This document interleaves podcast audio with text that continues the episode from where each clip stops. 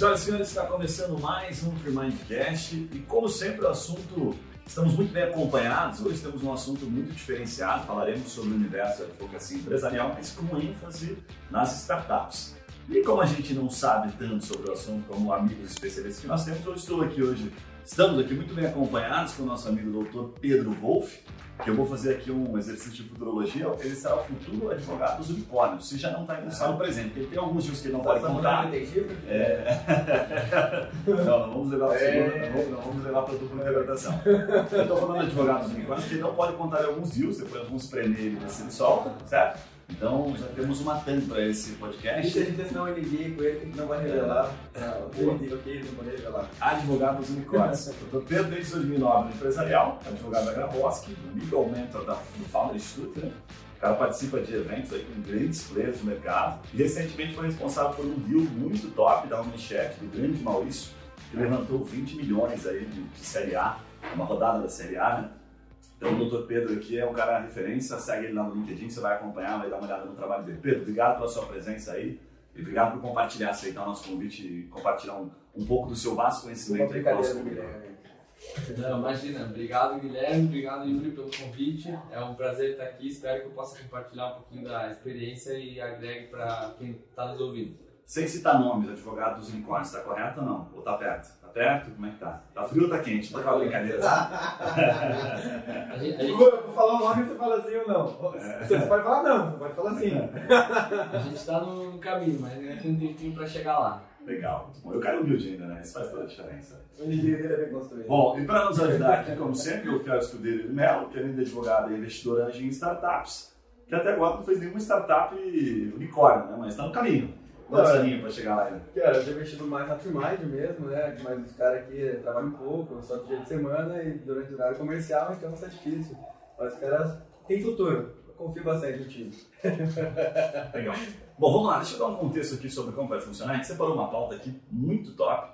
Tá? Então a gente vai falar um pouquinho sobre os. vai atualizar os big numbers desse mercado de startup, porque nós temos uma base de, de enfim, de advogados que nos acompanham, a grande maioria são advogados empresariais e parece, é, o pouco que eu conheço, né, do ponto de vista jurídico, que é um mercado parecido, mas na verdade ele é bem diferente. Quando você fala de advocacia empresarial, parece que tudo envolve, inclusive está dentro das startups. Mas cada vez mais na advocacia, o fato de você construir autoridade, se tornar referência, você tem que sair né, do, do, do, tradicional. Eu acho que o Pedro, talvez, me corrija se eu estiver errado, não se encaixaria no, no mercado tradicional, advogando no mercado tradicional, porque ele é tão especialista na startup. Não quer dizer que você não poderia advogar mas digo por eu ser uma referência nas startups e o mercado ser completamente diferente, exige habilidades que talvez eu nunca, e conhecimentos eu nunca utilizaria no mercado tradicional. Certo? Faz sentido isso não?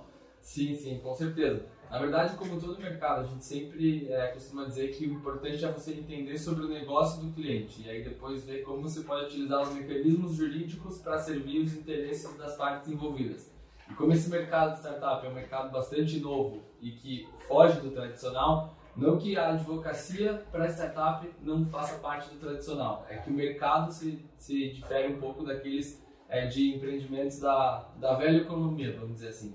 E, então não, não significa exatamente que a gente não, é, não poderia atuar nesse mercado, porque a base que a gente, em outros mercados, porque a base que a gente utiliza é toda do direito societário, do direito contratual, do direito civil, é, pensando na lógica do, dos nossos clientes, né? E aí esse mercado com certeza é um pouco fora da caixa. Mas ah, você, você divulgou para empresarial tradicional, vamos dizer assim, antes de trabalhar com startups. E, trabalhou com normal? Sim, sim. Eu comecei trabalhando com direito empresarial, é, lato senso, desde societário até contratos empresariais, contratos de franquia. É, percebi que minha paixão era, era pelo direito societário mesmo, aí é, advoguei por bastante tempo antes desse boom das startups, né, que começou aqui em Curitiba, pelo menos a partir de 2014, é, com societário tradicional, com gestão de rotina societária de grandes empresas, isso em outros escritórios. E aí, quando eu identifiquei, em 2012, é, numa experiência que eu tive morando na Califórnia, que o mercado de startups ia crescer, que os investimentos em startups iam crescer, aí eu comecei a estudar primeiro o mercado e depois, e paralelamente, direito societário para saber como que eu poderia unir o, útil ao agradável, né? E hoje eu estou 100% dedicado é, advogando tanto para startup quanto para investidores. Muito bom. Pedrão, para dar o contexto para a gente começar aqui, tá? A gente vai falar sobre várias coisas. E para você que está nos ouvindo, só para entender, a gente vai passar dos big numbers, fazer uma atualização, vai falar um pouquinho do marco legal, as ramificações dentro do direito empresarial com foco para startups, que eu acho que tem várias ramificações aí dentro, né? Vai falar sobre causas, problemas jurídicos comuns, enfim, e vai até, acho que a última parte aqui a gente vai falar um pouquinho sobre a construção da autoridade e onde está o cliente startup, né? Que acho que você vai poder compartilhar com a gente um pouquinho da tua expertise. Mas para começar, dá uma atualizada para a gente, cara, dos, dos big numbers sobre o mercado de startups. Tá, recentemente, até ontem saiu uma, uma, notícia do Valor Econômico de que nesse ano os investimentos em Venture Capital ultrapassaram os investimentos em Private Equity. Essa é uma notícia bem expressiva. Brasil. Brasil. E mostra como o mercado aqui está crescendo. É, o que, que isso significa para quem não está acostumado com essas tecnologias? É, o investimento em Private Equity geralmente é um investimento pelo controle de uma empresa. Então, um fundo é, se depara com uma empresa é, já grande, mas tem várias ineficiências, ou que faz parte de algum mercado que tenha várias ineficiências, e vê que se esse fundo assumir a gestão, ele pode reduzir essas é, ineficiências, aumentar o valor de mercado da empresa e depois vender. Né? Todo fundo de investimento tem a premissa de investir para desinvestir. E como as empresas já são maiores, os mercados também é, muitas vezes são maiores, os cheques envolvidos na operação de private equity, porque eles compram 50% mais um da empresa, é, como regra, ou por meio de acordos societários, ainda que com participação minoritária, é, detêm o controle da, é, a, da maioria das ações votantes, né, esses investimentos eles acabam girando em cifras muito maiores do que de venture capital. Mas ontem, com essa notícia do valor, a gente viu que os investimentos de venture capital, ou VC, né, vamos chamar assim, é, eles passaram investimento, os investimentos em private equity e, que, o que mostra que em cheques pulverizados, porque no VC individualmente cheques costumam ser menores que de private equity, é, o mercado que recebe investimento para startups ele já está maior. Então acho que essa é uma notícia que nos diz muito da evolução. O mercado vem crescendo a cada ano, mas ontem até me, essa especialmente me deixou surpresa. É, então, quais são os números assim de investimento de fato de venture capital no Brasil? Nesse mês, no mês de janeiro, o número girou em torno de 730 milhões é, de dólares. Então é, é realmente bastante. E uma, uma curiosidade, assim, esses 700 milhões, assim, é, será que ele está difundido de fato ou teve alguns deals assim que puxaram 80% disso foi para dois ou três deals? Não, tiveram alguns deals que puxaram. Um especialmente que foi o deal do Nubank, né? Que avaliou o Nubank agora em 25 bilhões de dólares. Foi um deal de 400 bilhões de dólares. Né? Então esse deal representa é, mais do que 50% do, do montante transacionado nesse primeiro mês. É, eu ia fazer uma pergunta, mas acho que você acabou respondendo. A pergunta que eu, eu falei era a seguinte: significa que tem mais gente apostando em negócio? Porque acho que a diferença do private equity, pelo que fica claro, pensando como leigo, é que o private negócio já está um pouquinho mais consolidado. É outra style, operação, outro style, 51%. Ele, o risco é bem menor. E quando a gente fala em venture, a gente está falando em aposta, literalmente, né? Então, quando você falou do número, eu falei, pô, se passou é porque tem muito mais apostador no mercado. Uhum. Esse dinheiro está vindo do mercado, que a gente sabe, a economia né, com juros muito baixos, acaba tendo que empreender. Mas se o Nubank ficou com mais de 50%, não está exatamente dessa forma o desenho. Né? Mas é que o mercado de investimento em tecnologia em geral, ele é muito, na minha perspectiva, muito amador no Brasil. Tirando talvez São Paulo, assim, alguns outros polos. Em Curitiba, que a gente tem mais contato, falta muito conhecimento e falta muita educação assim, sobre a, qual que é a melhor forma de, de investir numa startup. Né? Fica na mão de pouquíssimos. Em Curitiba deve ter o Caravela, que é um fundo de venture capital, não sei se tem outros, a High Capital entra um pouco nesse, nesse ticket ali, um pouco mais até. Mas, cara, estamos falando de dois ou três players numa cidade que, pô, tem dois unicórnios já e que está sendo, sabe, polo tecnológico, tem dois VCs. Você vai pegar São Francisco, sei lá, Los Angeles, tem cara, mil. Sim, com certeza.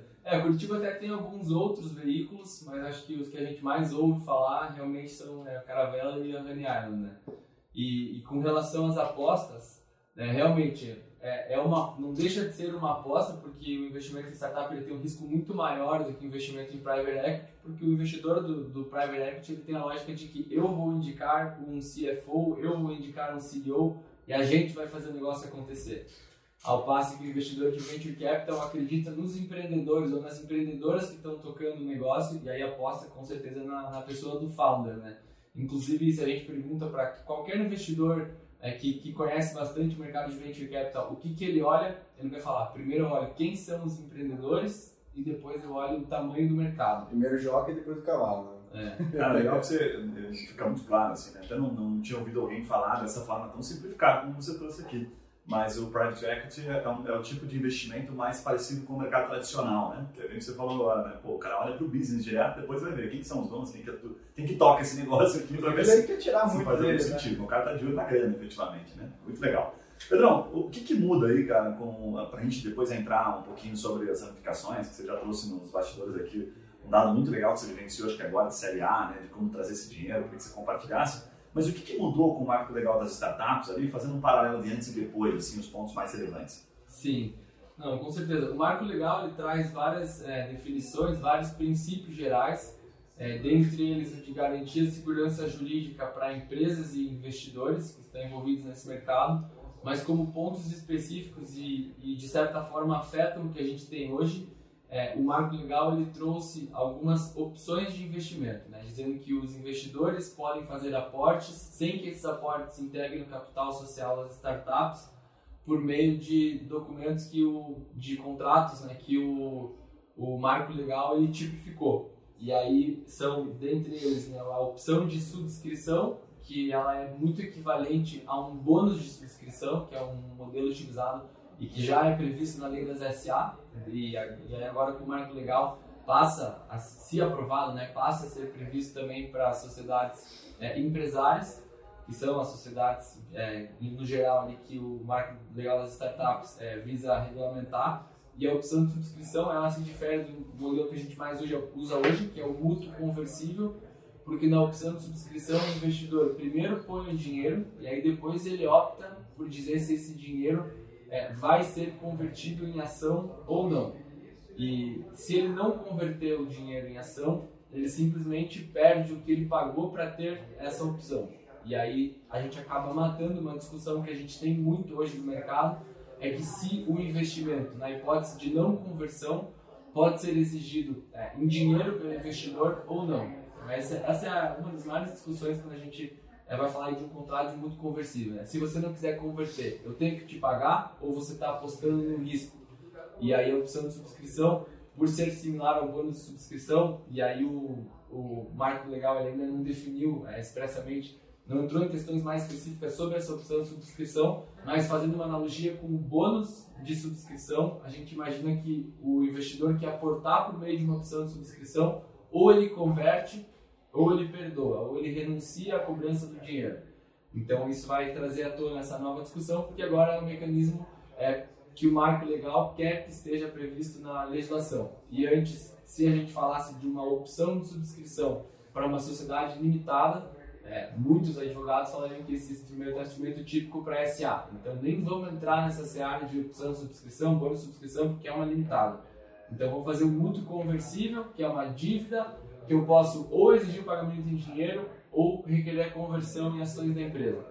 E aí o marco legal ele vai trazer à tona e acho que vai dar mais barganha para os empreendedores que com certeza vão ficar mais confortáveis com a opção de subscrição, isso é, sem a possibilidade do repagamento do investimento em dinheiro, do que com o mútuo conversível.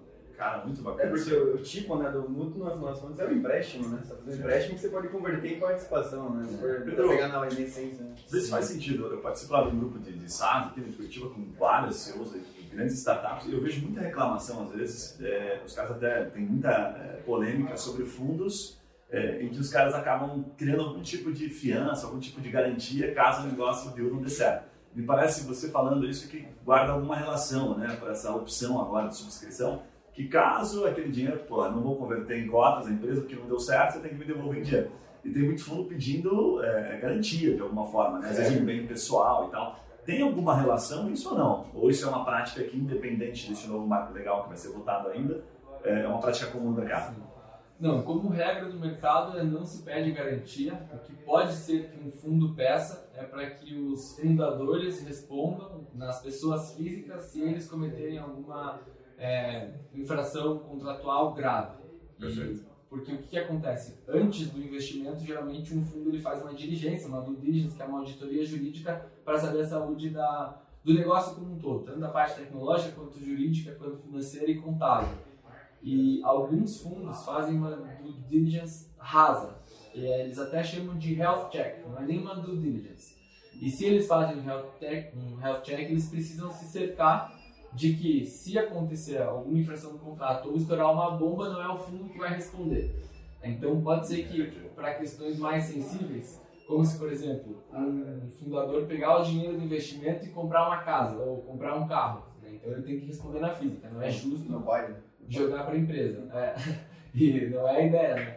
E, e aí não é empresa. Mas exigir garantia real é uma prática que não, a gente não vê muito e até recomendo fugir de algum fundo, né? Se estiver exigindo uma garantia como essa. Vai contra a essência do, do investimento É. de alto risco, né? Investimento de tecnologia, que você está investindo no crescimento da empresa e exigindo uma, uma garantia de um negócio que a chance de retornar o dinheiro, você já entra sabendo que é 10% menos, às vezes, né? Sim. Como é Cara, depois eu vou compartilhar esse podcast, obviamente, com eles, né? E- mas eu vejo algumas polêmicas lá e com razão, assim, tem os dois lados da mesa. Tem uma parte que participa desse grupo, que faz parte de, de venture, e a outra que são as startups. Então fica aquela coisa assim, tipo, tentando achar um equilíbrio, que é muito difícil, que é um bom senso, né? Então de vez em quando rola essas polêmicas lá. É só um, um dado interessante, assim, né, que eu vi, acho que ano passado, que o Andreessen Horowitz, né, que é o principal VC do Vale do Silício, um dos principais é, no mundo, eles têm um dado que das empresas que eles investem, ou seja, um, que o principal VC do mundo, vamos dizer assim, investe, apenas 4% retorna 10 vezes ou mais. Então, assim, cara, se o mai- o melhor fundo no mercado mais maduro tem um retorno de 20 para 1, como que eu vou pedir uma garantia real do retorno de investimento nesse cenário? Não faz sentido na minha cabeça. Sim, com certeza. Mas muitas vezes o que motiva essa, esse pedido de garantia, na verdade eu até não, acabei não, não me deparando com nenhum deal assim, é, não só um pedido de garantia quanto uma estrutura de, de garantias ou de governança mais robusta, muitas vezes é o, o valuation que os empreendedores pedem. Né? A gente vê é, nitidamente que quando há discussão de valuation, ou, ou seja, o fundo acha que o, o- a avaliação da empresa está muito cara naquele determinado momento e os empreendedores sustentam que a empresa vale tudo aquilo e ponto, é natural que o fundo queira se cercar de mais garantias. Então tá, você quer me dizer que você está valendo tanto, então eu quero uma cadeira no conselho, eu quero anuência prévia para determinadas matérias, eu quero preferência, é, tanto para a questão de novos aportes quanto para uma eventual venda. É, eu quero receber duas vezes é, o valor que eu investi se a companhia for liquidada antes de qualquer parte do capital voltar para vocês. Então o fundo, em contrapartida a um valuation caro, acaba colocando uma estrutura mais robusta no deal. É, então isso é, muitas vezes acontece. Tanto que algo que a gente vê Quando o bem empreendedor pesa, o outro lado também vai pesar a mão de- da mesma Truco forma. seis! Com certeza. Então, às vezes é, é, é bem bom ponderar isso, né? O quanto, quão vale eu sustentar esse meu valor, né? Uma coisa que a gente tem visto muito na prática são empreendedores de uma rodada seed ou uma rodada pre-seed, um cheque de uns 300 a 1 milhão e meio de reais, é, não estipulando valuation naquele momento, o investidor coloca o dinheiro e aí o valuation para aquele investidor vai ser estipulado na rodada seguinte com 20% de desconto Nossa, é, no modelo de SAFE, né, que seria um Simple Agreement for Future Equity. Então nem vamos falar em valuation agora, deixa que o próximo investidor fala. Isso por um lado é bom para o empreendedor porque ele não precisa sustentar o crescimento dele com base no valuation para quem entra depois, porque isso acontece muito, né? Se você pegou 500 mil reais, a valuation de 6 milhões, qual é o teu valuation agora? O que você fez com esses 500 mil reais? E às vezes a empresa ela não consegue crescer tanto porque ela está num momento tão inicial que ela, nem ela sabe Não é o dinheiro que faz tanta diferença naquele momento. exatamente o que ela tem que percorrer para fazer o negócio crescer. E aí se ela chega para o próximo fundo mostrando que ela cresceu duas vezes, uma vez e meia, com base no valuation passado, aí o fundo naturalmente pensa, ele vai crescer uma vez e meia, duas vezes com base no dinheiro que eu vou colocar. Então essa não é uma empresa que faz parte dos meus 4%, né, que são os home runs, né, que os fundos de venture capital procuram.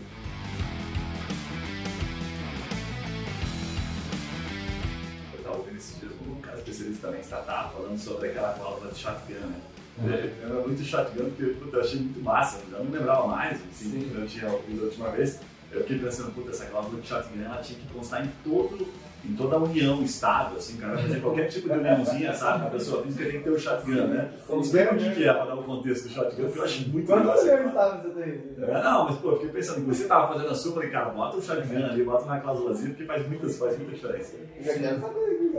Com certeza. Botar K47 também.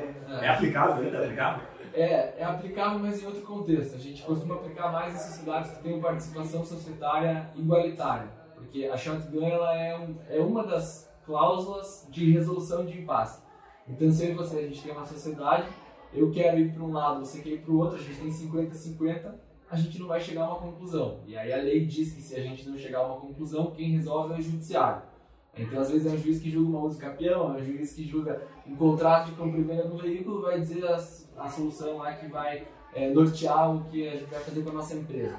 Né? Então, a cláusula de shotgun, ela é, quer evitar esse contencioso, e aí se a gente chega em algum impasse, primeiro, é sempre bom colocar antes do shotgun uma tentativa de mediação, se a gente não conseguir, por meio de uma mediação, chegar a uma conclusão, a gente faz um sorteio em que um sócio fica incumbido de avaliar 50% de participação da sociedade e o outro sócio fica incumbido de escolher se ele quer comprar ou se ele quer vender por aquele valor. Então, se a gente não chegou a um acordo, eu, eu, eu e o Guilherme a gente faz um sorteio, eu chego à conclusão que 50% do negócio vale 2 milhões de reais. E aí eu passo esse valor e o Guilherme obrigatoriamente tem que ou comprar ou vender a participação dele por esse valor. É, qual que é o racional? Antes de eu ter que comprar, é que a gente chega a um acordo. A ideia é não usar a cláusula de shotgun, porque o Guilherme não sabe nem se ele vai ter que dizer o valor ou se ele vai optar. E não é bom você estar com nenhum dos chapéus nesse momento, né? Então, vamos ver se a gente, antes da mediação, faz mais uma tentativa de acordo forçado. E... Se lá em casa tem uma bicicleta lá em um porquinho da Índia, tem que ver qual vale mais e sortear. Né? não, mas é uma forma muito legal de, de solucionar, porque não tem discussão, né? Sabe? Você elimina a discussão. Olha, né? tenta-se todas as suas formas antes. Dois chegar nessa situação, não tem essa discussão. É meio. Esse dia eu estava contando aqui pro, pro que eu tinha ouvido no princípio judaico lá, em que é bem isso. Os caras falam assim, pô, no judaísmo é, prega-se que o, o, empreendedor ele tem que resolver um problema sem criar outro. Sabe? Que é exatamente isso, né? Você resolve o problema sem criar outro. E aí, só para contar é rapidinho, porque eu acho que vale super a pena, é, tinha um inquisidor, assim, na época lá no espanhol, e esse inquisidor ele queria muito é, matar um dos judeus lá em razão de terem enfim, assassinado enfim, parte de, de uma. Algumas pessoas tinham morrido e eles estavam colocando a culpa no judeu, para simplificar, sabe? E aí os caras falaram: não, então vamos fazer assim, mais ou menos como se fosse um shotgun da época. Vamos fazer aqui um, um referendo aqui, tá? Tipo um referendo, unir as pessoas e tal. E assim, eu vou botar dois papeizinhos aqui, um culpado e o outro que ele é inocente. Já ouviu você? Não. Já. E aí qual, né? Sobrar, qual tirar aqui, naturalmente a gente já vai saber a resposta. E aí o inquisidor louco para assassinar o judeu foi lá e colocou, cara, os dois papeizinhos, né, como culpado. E o judeu malandro, porra, pegou o papelzinho na hora de tirar, engoliu o papelzinho e falou, ó, tá resolvido. Aí o inquisidor falou, pô, cara, você tá maluco? Que porra é essa, né? O que você fez aqui? Ele falou, não, pô, agora é só olhar o outro papel que o que eu comi vai ser exatamente a resposta. Então eu achei muito massa, porque é exatamente isso que você falou, né? É, porque os dois estão ficando culpados. É, muito bacana, muito bacana. Sim. Até um comentário rápido, assim, você estava falando essa parte de do cara que entrou na primeira rodada, ter alguns direitos, né, para na segunda rodada, ou num follow-on ali, ele ter benefícios. A gente está participando de uma rodada, de um, um deal agora, que tem essa cláusula lá, que acho que nesse, nesse grupo ali é, é regra, que os investidores dessa rodada têm 10% de desconto no valuation em qualquer follow-on, tem preferência e desconto de, de. Então isso ajuda também o cara a continuar né, investindo nessa etapa. Sim, com certeza. É, é um outro mecanismo. Né? Dá para ser bastante criativo. Assim. A gente só não recomenda que você faça é, nada tão fora do playbook do mercado, vamos dizer assim, porque depois você não consegue explicar para os próximos fundos. Né? Os próximos fundos vão se deparar com o muito conversível da rodada anterior e pensar: o que, que é isso? Que acordo foi esse? Se for uma coisa muito atípica, comumente os próximos fundos falam, não, vocês vão renunciar e as regras que vão valer a partir de agora são essas, né? Então, até para não ter que entrar nessa seara de conversar com todo mundo, explicar por que, que tem que renunciar, que atrasa, atrasa bastante o deal flow, é mais tempo que a empresa demora para receber o dinheiro, a gente recomenda sempre é, que possível, né, seguir o playbook, né, as práticas de mercado. Mas esses descontos para investidores que entraram no rodada anterior é, é normal, tá dentro desse playbook, você, você diria? É, sim, tá dentro desse playbook e o que motiva esse desconto é justamente o investidor da rodada atual achar que ainda está pagando caro. Então ele quer um bônus para a próxima rodada. É, até porque só conceito acho que é legal, assim, quando você entra em rodada seed, tipo esse que a gente está entrando, rodadas muito é, iniciais, você entra com um valor menor, mas você tem uma chance de ganhar mais vezes, vamos dizer assim. Sempre, por exemplo, vamos fazer uma simulação. Eu entrei com 10 mil reais. Cara, se estourar 10 vezes, tá, 20 vezes, eu ganho 100 mil reais, 200 mil reais. Tipo, é um, é um investimento considerável, mas quando você está falando de um investimento que poderia entrar numa. Vamos pensar o cara que entrou com 2 milhões na segunda rodada e fez 3 vezes, 4 vezes. Esse cara ganhou 7, 8 milhões de reais. Então, tipo, no primeiro momento você consegue ter mais vezes, só que com um valor menor, porque ninguém entra com 1 milhão de reais numa rodada seed, é, no Brasil pelo menos. E no segundo momento você vai assumir menos risco e investir mais, só que ganhar mais no valor bruto, né? Então é interessante para o investidor continuar investindo, na verdade. Sim, sim, com certeza. E uma outra coisa que motiva esse, esse desconto é porque na rodada atual, é muito provavelmente, se o valuation fosse abaixo do que o empreendedor está pedindo, ele seria diluído.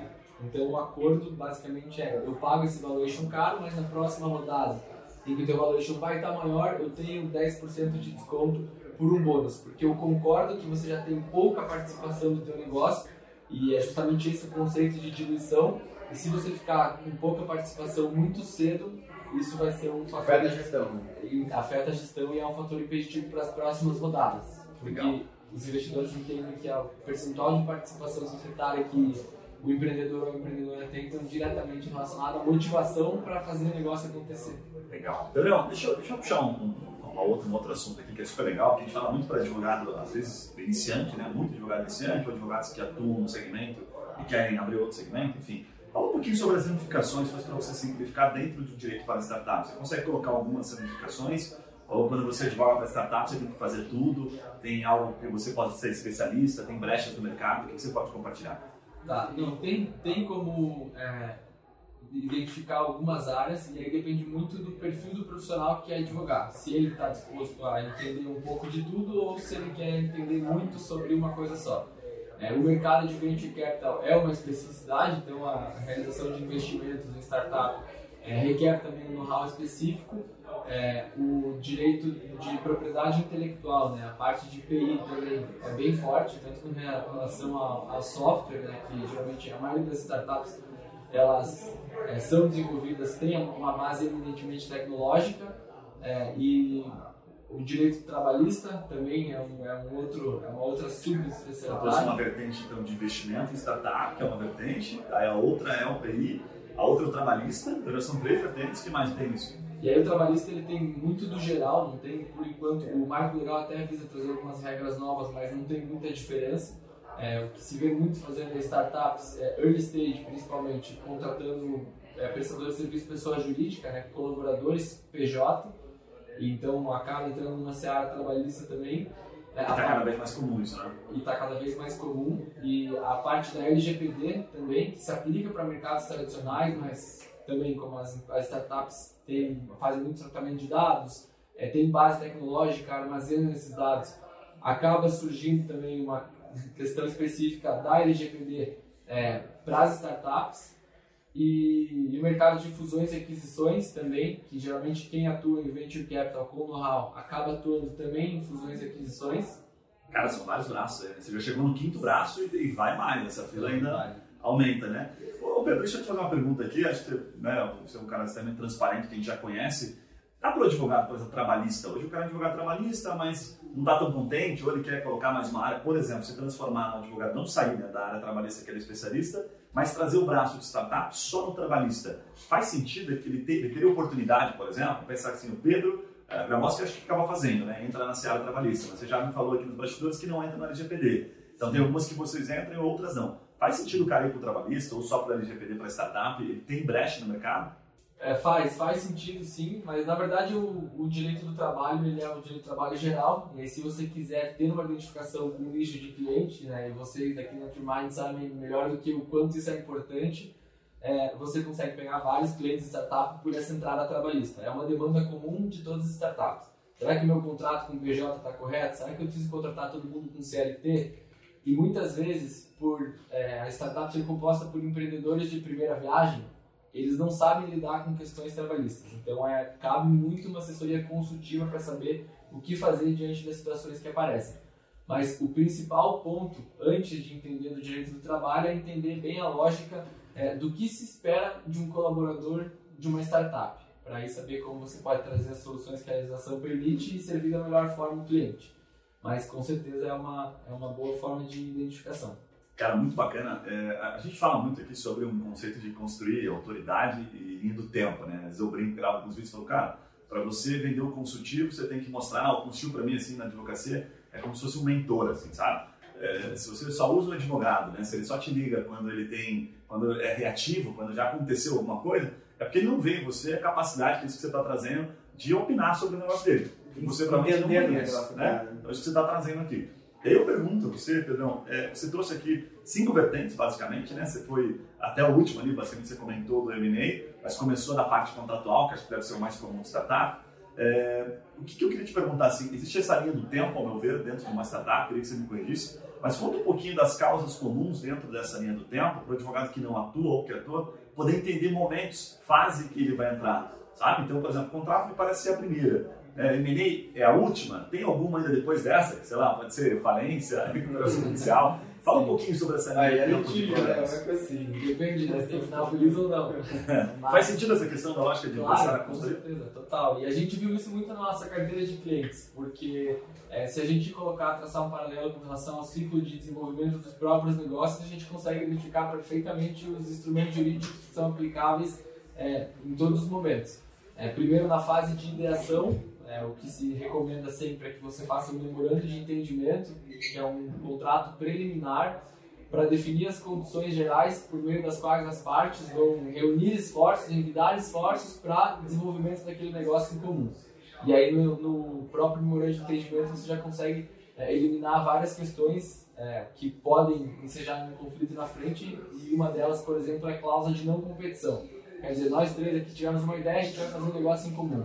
A gente faz uma série de reuniões, colaborações do Yuri, colaborações é, do Guilherme, colaborações do Pedro, e aí depois de um tempo o Yuri vê lá tudo que o Guilherme já, já é, sugeriu, tudo que o Guilherme já fez, tudo que o Pedro já fez, e aí ele resolve fazer sozinho porque ele vai ter mais participação no negócio. Né? Então, no memorando de entendimento já cabe uma cláusula de não competição para evitar, pelo menos que por um curto período de tempo, o Yuri não venha a concorrer com a ideia ou com a atividade que a gente tinha concebido é, sozinho. Então, tirar a vontade, né? Você bota dois anos ali pro cara nem pensar nisso, né?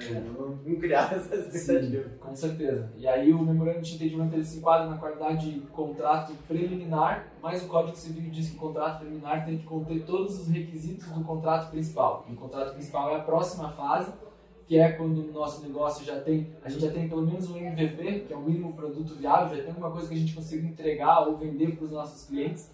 A gente precisa emitir nota começar a contratar pela pessoa jurídica até para separar o que é patrimônio da física do que é patrimônio da jurídica e aí a gente faz o contrato social. Só que no memorando de entendimento, ainda que a lei diga que para um contrato preliminar ser execuível, ele precisa ter todos os requisitos, a gente não tem como esgotar todos os requisitos é, antes do contrato social. Né? Mas isso é ruim?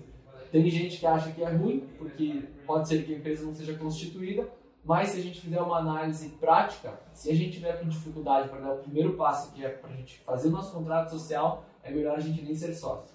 Então, quem que começaria uma sociedade executando um contrato? Então, eu vejo que o MOU ele serve mais para a gente é, eliminar algumas questões que podem gerar um potencial conflito é, se o negócio não acontecer, do que realmente para fazer o negócio acontecer pelo que está no MOU. É, eu vejo assim, a gente já usou o MOU para algumas situações ele, eu vejo para duas coisas principais. Assim, primeiro, para esse alinhamento jurídico, assim, de participações, responsabilidades e tudo mais. E segundo, o comprometimento, assim, né? Porque, cara, não, você tem outro negócio, o que tem outro negócio, você tem outro negócio. Cara, não, a gente vai dedicar aqui pelo menos 30 horas por semana por esse negócio. Então, o MOU, nesse momento, que é a fase de ideia, a fase de, puta, vamos fazer pesquisa, vamos fazer reunião, brainstorm, MVP, parece que ele ajuda muito também a botar todo mundo na mesma página. Assim, se você não dedicar 30 horas, você pode ter aqui 50%. É cláusula exclusiva, é exclusão da, da sociedade. Então ajuda Sim. muito nessa ponta também. Ele né? não cabe no contrato social, de certa forma, né?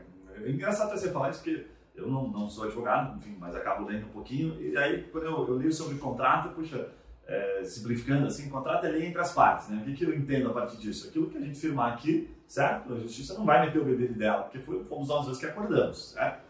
Aí quando você fala assim, puxa, o, o juiz acaba vendo, não, a justiça acaba vendo que ele é execuível se ele estiver dentro do contrato principal, que seria o contrato social, pelo que eu entendi, me corrija se eu estiver errado. Mas tem coisas que não cabem.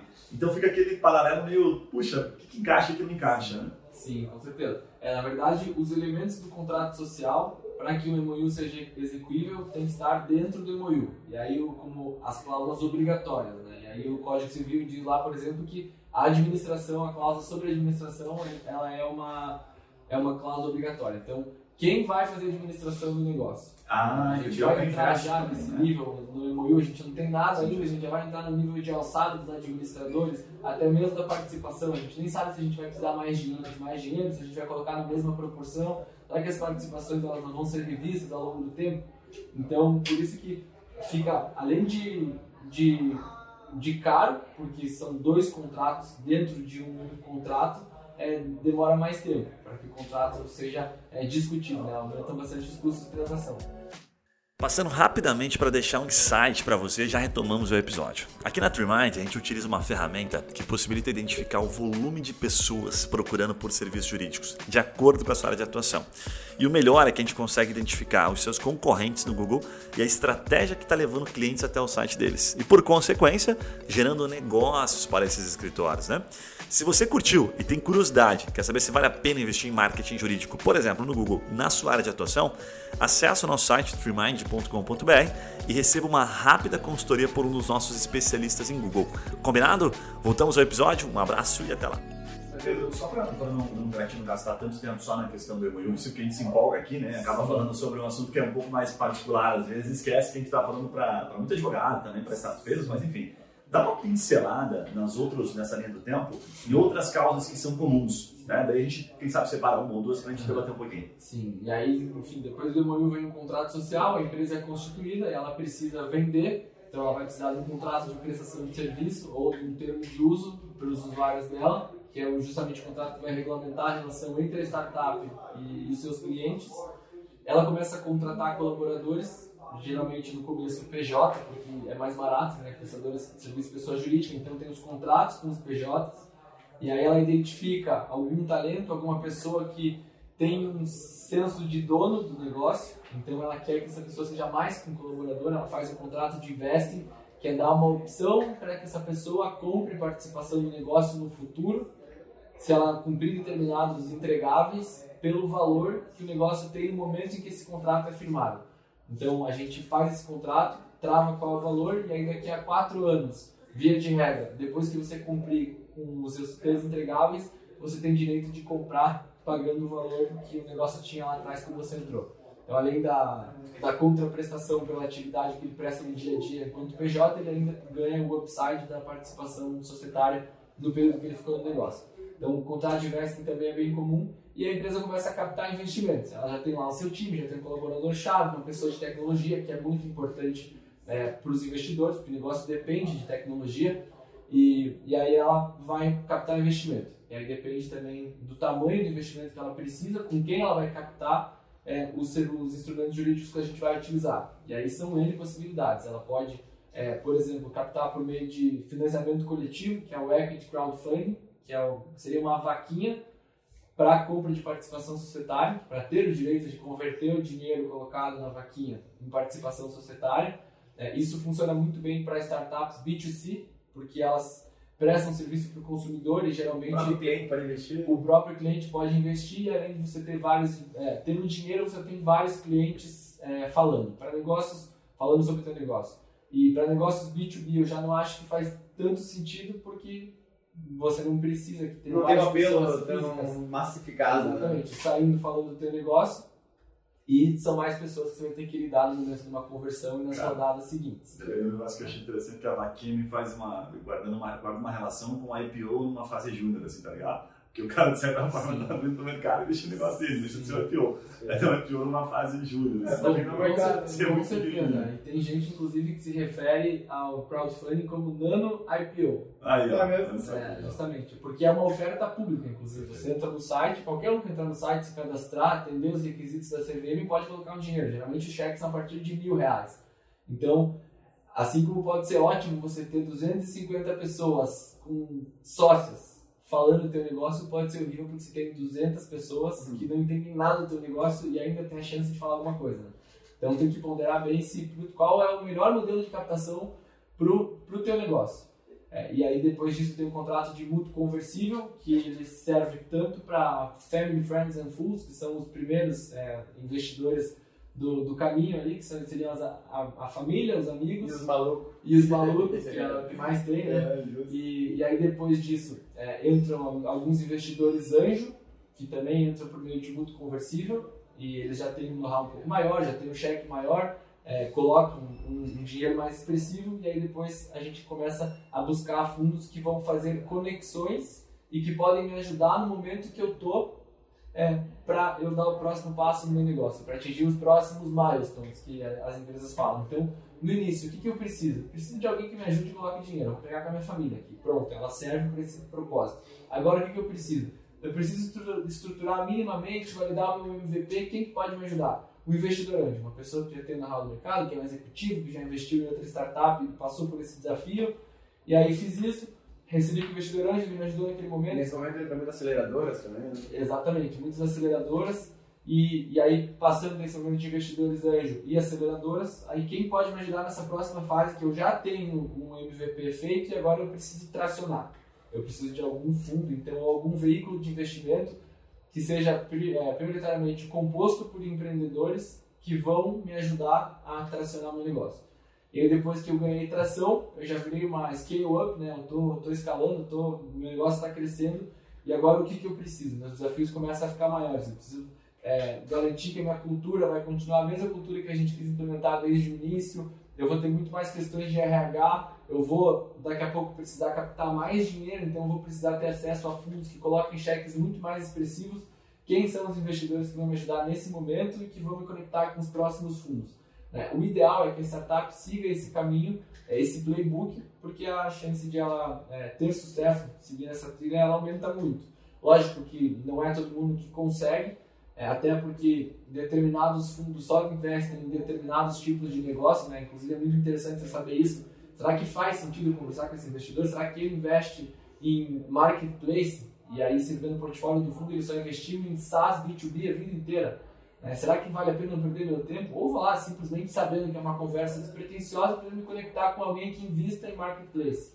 Mas é, é bom você saber. Porque às vezes, até dependendo do estágio do cara, entrar um cara que vai desvirtuar, digamos assim, a visão do empreendedor é ruim, né? Um cara que tem uma experiência de mercado diferente, mesmo que ele goste de você, do seu produto, às vezes pode ser ruim pro negócio. Sim, com certeza. E se esse cara entrar, e é bem comum isso que você falou, porque às vezes é, investidores entram em marketplace e eles querem que o marketplace dê um jeito de virar um B2B. Vamos explorar o B2B. Então, é Agora que eu tô aqui, vamos dar uma olhadinha. É, com certeza, isso, isso é bem comum, né? Tem gente não, defende, eu, tenho, eu, deu até, eu até uma cansada pensando como advogado, vendo você fazer essa linha do tempo, e parabéns, você fez uma linha do tempo perfeita, citando detalhes. Mas me parece que você chegou na maturidade do negócio, você tá ali no momento em que a empresa está ganhando uma grana e tal, e já está com problemas bons. Depois disso, tem mais aumentar para frente Sim, com certeza. Hedge fund, Aí, aí depois disso, a empresa ela pode continuar captando dinheiro, só que tem um lado bom, né, que o negócio continua crescendo, mas por outro lado fica mais difícil de alguém comprar aquela empresa. Né? Então ela tá, daqui a pouco valendo 800 milhões e agora? Quem que me compra? Eu estou valendo 900 milhões, 1 bilhão e agora? Quem que me compra? E aí a empresa começa a comprar outras startups. E aí quando que o investidor vai sair? Né? Os investidores Family, Friends and Fools geralmente eles já foram comprados pelos investidores que entraram em momentos posteriores. Mas quando que esses saem? É, eles só vão sair quando a empresa virar pública e vender as ações. Ou se uma empresa grande, uma companhia aberta, vier comprar e, e pagar o valuation que o negócio já vale. Mas quanto mais você coloca dinheiro para dentro, mais você acelera, maior o valor que você atinge e menores são as possibilidades de saída. Ou é um gigante te comprando, ou você comprando todo mundo e fazendo teu IPO. E, e se você para em um determinado momento e vende o seu negócio a um valuation de 200 milhões, 300 milhões, a chance de você conseguir uma saída por meio de uma aquisição para um grande player é muito grande. Então, dependendo do mercado, geralmente empresas tradicionais que querem ter um braço tecnológico dentro do mercado que elas já atuam, acabam sendo potenciais compradores ou empresas de software, como a TOTS, por exemplo, que tem uma série de softwares, e aí se eles querem entrar em um determinado nicho, mais fácil do que eles desenvolverem uma solução desde o início é comprar alguém que está aqui. Não, até, porque no, até por isso que no, nesses grupos de investimento hoje que a gente participa, uma das coisas que a gente mais analisa é até esse desinvestimento, né? Sim. Tipo, esse mercado que está entrando, qual que são as potenciais saídas, né? em que estágio que ele fica interessante para um concorrente ou para um fundo entrar. Você tem muitos setores que não tem comprador. Sim. Ele vai entrar para ficar, né? Com certeza. E os empreendedores eles ficam nesse dilema. Será que eu já estou com valor de 75, 80 milhões? Será que faz sentido fazer mais uma captação ou faz sentido eu vender? Né? Tem- A- Até por isso, eu não sei os os números exatamente, assim, mas era algo próximo de 70%, 65% dos M&As de startup no Brasil são abaixo de 50 milhões de valuation. Você tem esse número de cabeça? Sim, não, não tenho, mas... Mas era algo, é algo assim alto, assim, é que é abaixo de 50, né? acho que imagino muito por isso também. Sim, sim. Eu não, agora não tenho esse número de cabeça, mas olhando para o mercado, realmente acho que em torno disso.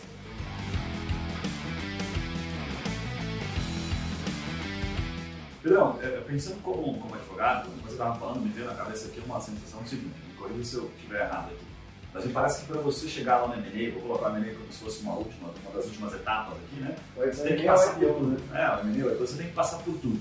Né? Então você tem que eh, entender o processo lá no começo, né? o contratinho, o MOU, que seja, para poder chegar lá e falar assim, pô, vou fazer um M&A aqui com propriedade que eu sei que foi feito, ou que eu entendo as nuances de- desde o começo da startup. É, me parece, pela tua fala, assim, que para você fazer o M&A você tem que, tá, tem que ter essa maturidade, assim, como advogado, para chegar lá na frente, sabe? Faz sentido essa linha do tempo, assim, como advogado? Como se eu estivesse perguntando para você, o cara saiu da faculdade agora e quer especializar em M&A. Cara, não tem como ser direto no M&A. Começa fazendo, nessa, seguindo essa linha do tempo que você fez, tá? daqui cinco aninhos você vai estar preparado para fazer no M&A. Faz sentido ou eu estou viajando? Sim, não, faz sentido, com certeza. Mas tem algumas diferenças, principalmente porque o interesse dos investidores que entram nessa trilha de venture capital é desinvestir. E o interesse de um comprador é ficar com o negócio. Então, é, no, no venture capital é muito interessante você saber o que cada parte, o que faz sentido para cada parte, é, dependendo do estágio do negócio, para você alocar todos esses interesses no contrato, para que os contratos conversem Senão fica um arsenal de contratos contraditórios que não são nem complementares e que você precisa de muito tempo para ler. Isso demora e atrasa muito a captação de novos investimentos. É, então, para esse momento de captação, faz muito sentido entender essa lógica e para o momento do, de um M&A, é uma lógica específica de como alocar interesses dos vendedores e dos compradores. Os vendedores e os compradores, eles vão continuar sócios? Os vendedores vão ficar como minoritários ou eles estão vendendo 100%? Ou seja, tem nuances ali específicas, por exemplo, como eu citei aqui da MNN, que vale apenas o cara só se debruçar em cima daquilo. Precisa entender todo o restante, porque já é bem complexo só falar de M&A. né? Sim, sim, com certeza. Mas se você quiser atuar em um Certo. M&A de uma startup, É é, importante compreender todo, dizer o que todo, né? quer, quem quer comer a carne precisa... Não, não Foi é o osso, né? Eu gosto, legal, legal. Então é bom você, você passar por tudo que certamente você vai ser lembrado no no momento da Até porque como startup, cada vez mais, assim, no momento que é tão importante, um contrato é importante, óbvio, mas vamos dizer assim que muitos advogados poderiam ajudar nos contratos. Quanto mais você vai baixando o funil, mais vai ficando importante aquela, aquela consultoria, aquela assessoria do advogado, né? Então, para um M&A, imagina, para um IPO, enfim, vai precisar de um banco para acompanhar, mas cada vez mais você procura um cara que tem história e que tem especialidade, né? Então, dificilmente o cara vai poder fazer, puta, previdenciário, trabalhista e M&A para startups, né? Deixa eu fazer uma perguntinha aqui, pa- partindo até para mais para uma. como se você estivesse se colocando na posição de mentor, né, para jovens advogados ou para quem está naquela dificuldade de se tornar um cara bom no consultivo.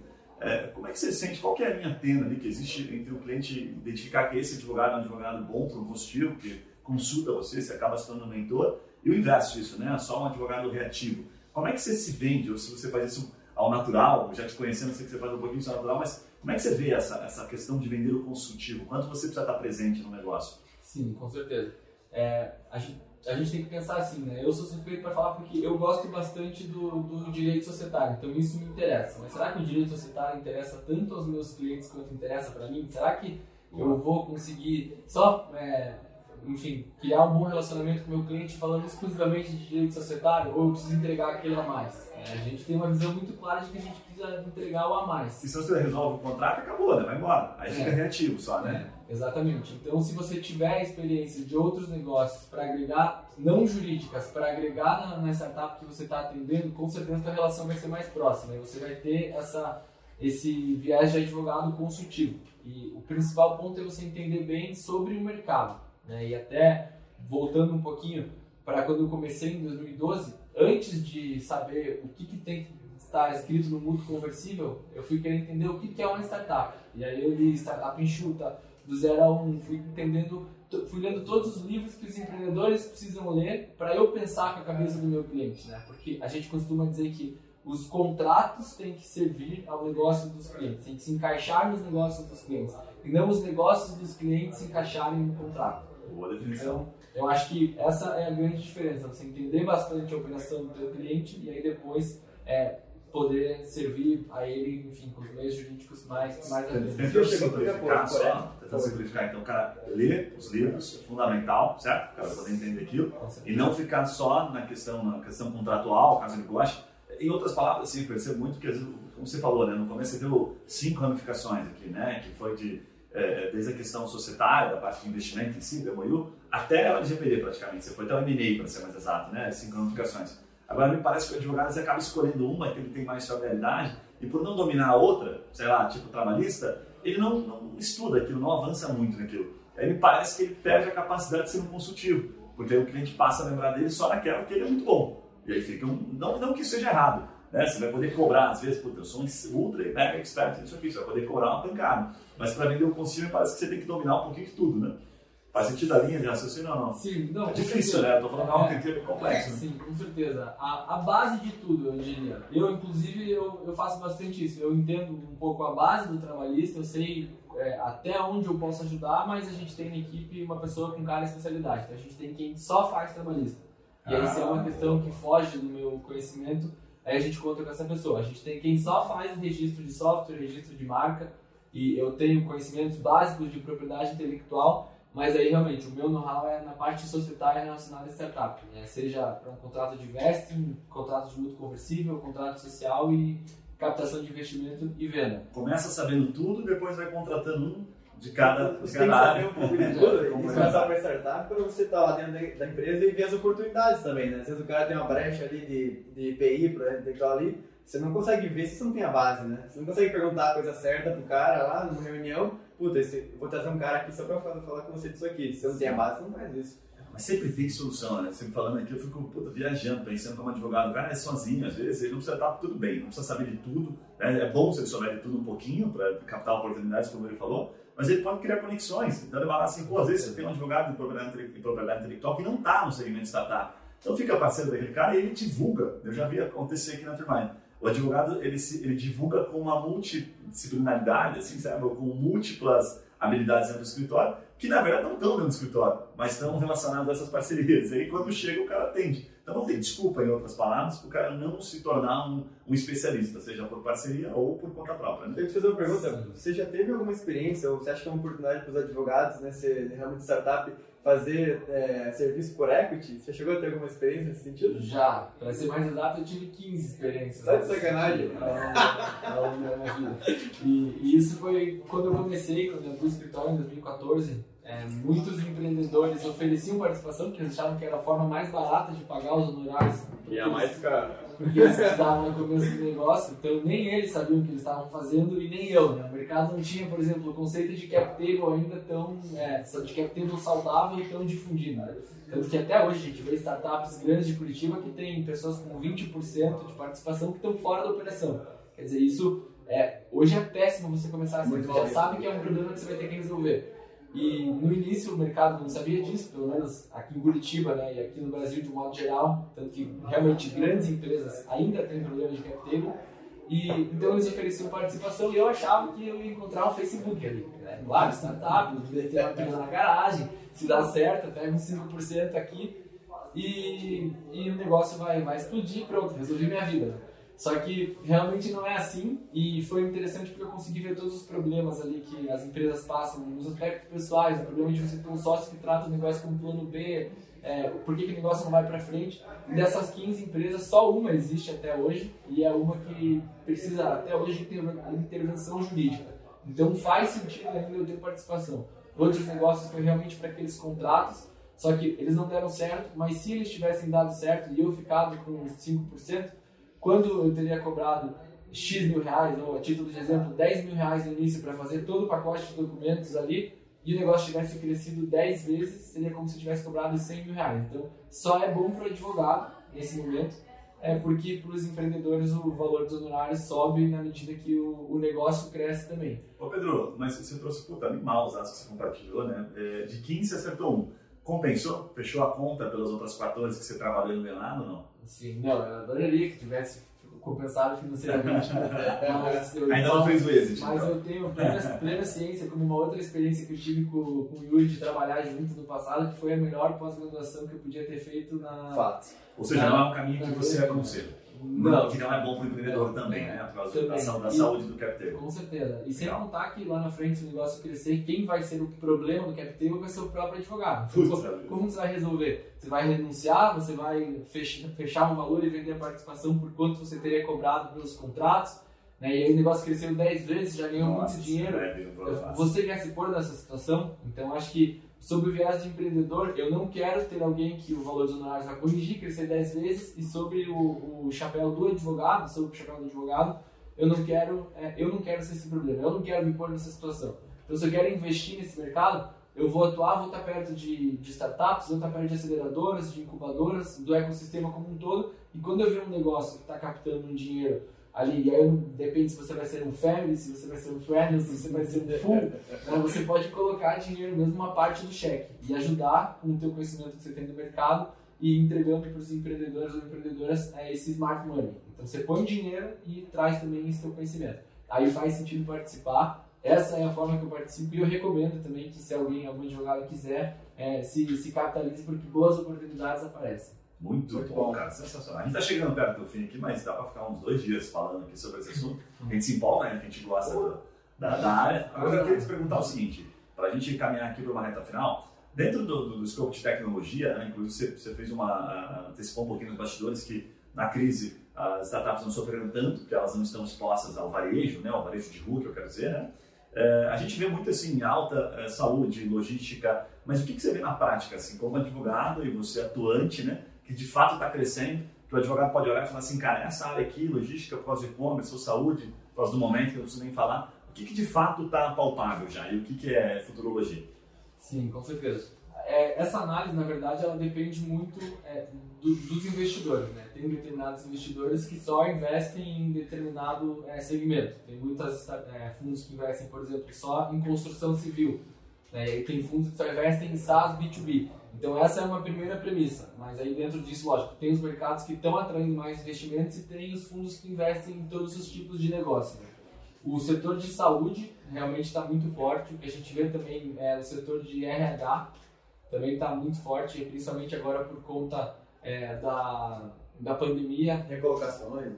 Exatamente, de recolocações e até para manter o colaborador que hoje está em home office perto do negócio. Como que eu vou conseguir continuar é, fazendo essa minha comunicação, fazendo ele se sentir parte, deixando a pessoa motivada. Então, as iniciativas de RH que vão desde recrutamento até a, a, a gestão ali do, do colaborador, é, elas também estão sendo muito olhadas, então a gente vê muito isso. As fintechs né, são as queridinhas do, dos investidores, que é todo mundo pensa que elas podem virar um banco em algum momento, então se ele está envolvido em transação financeira, é, tem também grandes chances de, de receber investimento, mas até mais do que os mercados que estão hoje em alta, a gente ainda vê que as principais premissas são quem são os empreendedores que estão à frente do negócio e qual é o tamanho desse mercado. Né? E aí, e do mercado pensando de todas as possibilidades que eu tenho aqui dentro. Né? Então, se a, a conta fechar, aí o produto, o que o negócio vai fazer, uma pessoa boa dentro do mercado gigante dá um jeito.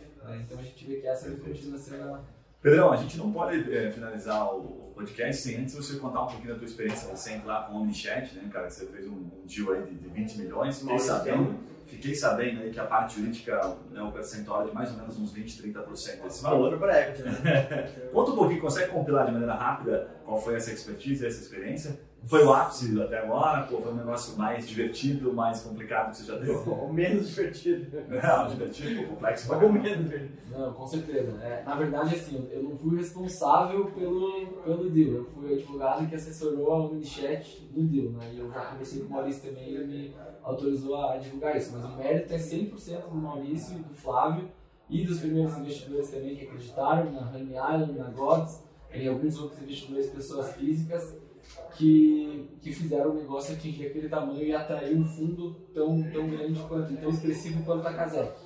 É, e aí a experiência, o deal, os termos econômicos do deal e até políticos também, a maioria deles foram feitos é, pelo próprio Maurício, que já tem bastante experiência, já tinha bastante combinado, e aí traduzir tudo aquilo para o contrato e olhar para algumas outras questões jurídicas que podiam afetar o negócio, aí sim foi o meu papel e foi uma interação muito interessante, porque foi tudo no final do ano, então passei dia 24 de dezembro, dia 26, 27, 28, até um pouco antes disso, é, quase que 100% dedicado para essa transação. Que envolveu, triste, né? Fazer essas coisas. Que envolveu um, um cheque é, grande, né? E a Unichat também queria se cercar que o deal seria concluído, até para ela fazer um planejamento para o próximo ano. E uma coisa atípica foi que geralmente esses deals eles ocorrem fora do Brasil, porque esses grandes fundos, o dinheiro deles está fora e porque eles entendem que se são grandes negócios, vão precisar de captação de mais dinheiro com grandes investidores do mundo e os investidores do mundo investem nas regras de Delaware, né, que é o estado norte-americano que mais tem precedentes. Então isso gera bastante segurança. Então geralmente esses cheques grandes eles são lá mas isso vai a partir de uma série A. Mas a Omnichat, é, ela captou na estrutura Brasil, então foi tem a previsão que em determinado momento, como todas essas grandes já foram para fora, a Omnichat vai ter que ir para fora, mas o deal aconteceu aqui. E a gente ainda, por envolver uma estruturação de uma holding em BVI, nas Ilhas é, Britânicas Virgens, ou no, nas Ilhas Cayman, né, em Cayman, e aí coloca o dinheiro nessa holding em Cayman, a holding em Cayman coloca o dinheiro na empresa brasileira na, na empresa norte-americana, que é a sócia detentora de 100% do capital da empresa brasileira.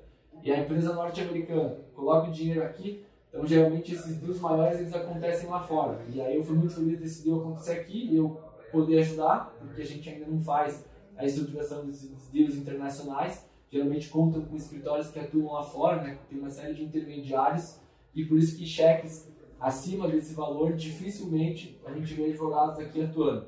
E eu tive a felicidade de que quando o Maurício recebeu o investimento da Honey Island, há um ano e meio atrás, dois anos, eu advoguei pela Honey Island, então eu advoguei, é, não vou dizer contra, mas do outro lado do Maurício, e aí depois tive a oportunidade de ele me convidar para estar junto com ele. E... Se eu tivesse ferrado ele naquela época lá, você não tinha. É, você trouxado aquela cláusula.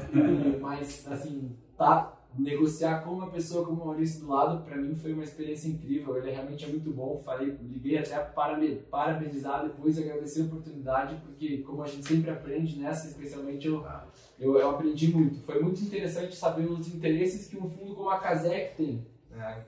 O que a Casec quer, se eles já entram lá na frente. Então hoje a gente tem discussões aqui pensando no próximo cheque que vai ser um cheque de 5 milhões, de 6 milhões. É, você ter discussão para saber o que, que a pessoa que está colocando 20 milhões pensa para o futuro do negócio, aí você entende a dimensão daquilo que você está fazendo e a importância dos primeiros contratos que foram feitos lá atrás. É, a primeira rodada foi muito menor do que essa. E aí o negócio usou dinheiro, cresceu, de repente veio outro fundo ah, então a Ori. É um podcast, hein, cara, exclusivo aí. Ela é uma... você contar, assim, eu sei que vai contar uma cagada. O que a Kazek quer nos próximos passos? Exato, eu, eu, eu, não, isso já eu não posso falar, mas.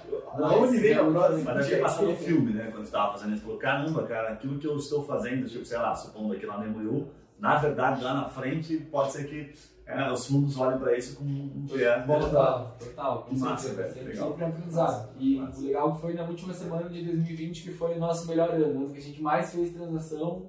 O dia 28 de dezembro foi enviado o contrato da maior transação. Que animal, muito bom. Parabéns, cara.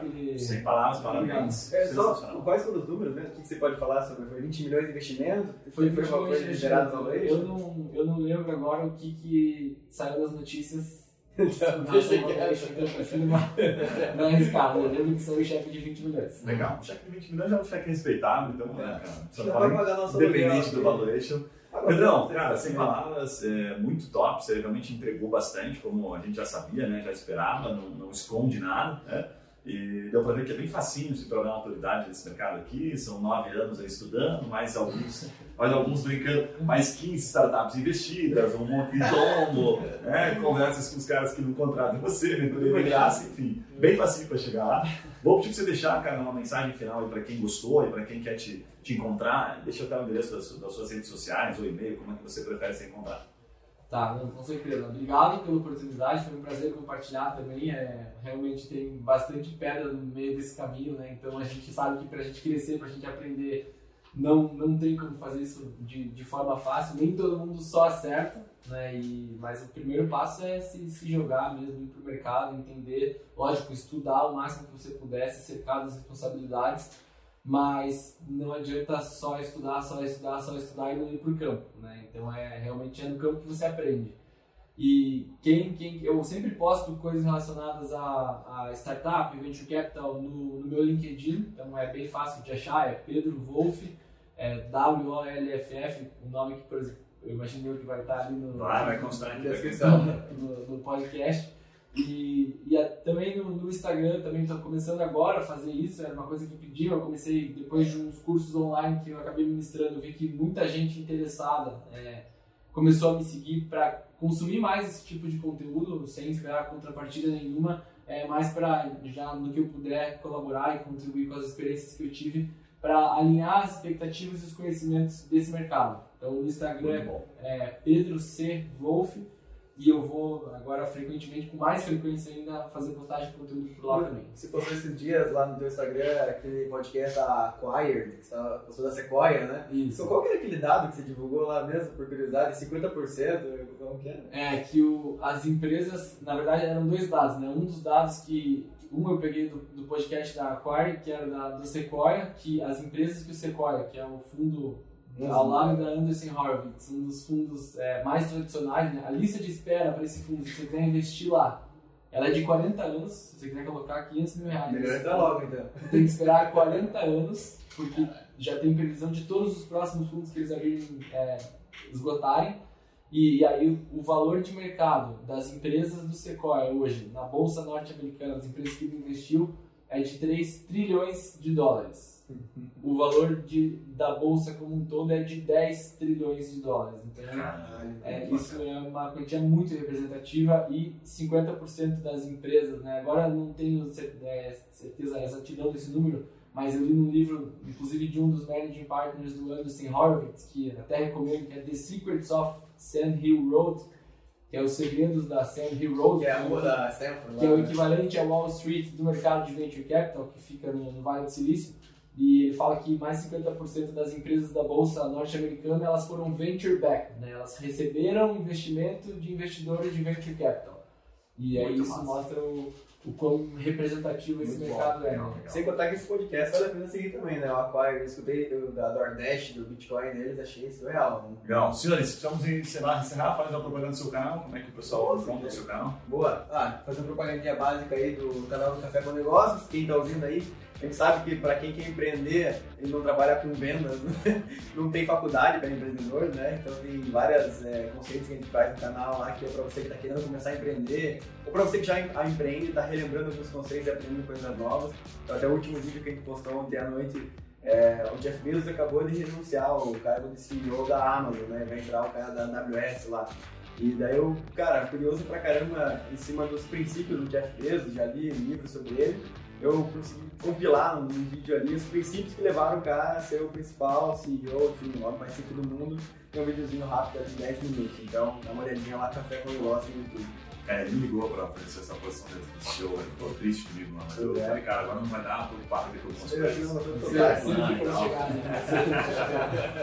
Cara, mais uma vez, obrigado pela sua atenção, pela sua paciência, pela sua audiência. Não esquece, se inscreve aí no no Spotify para você sempre receber ou por outras plataformas que você estiver ouvindo. E também no canal do YouTube, dá aquele joinha lá, aperta o sininho, se inscreve para você sempre souber quando a gente trouxer conteúdo de qualidade. Mais uma vez, Pedrão, obrigado, um abraço e até o próximo episódio. Valeu! Valeu.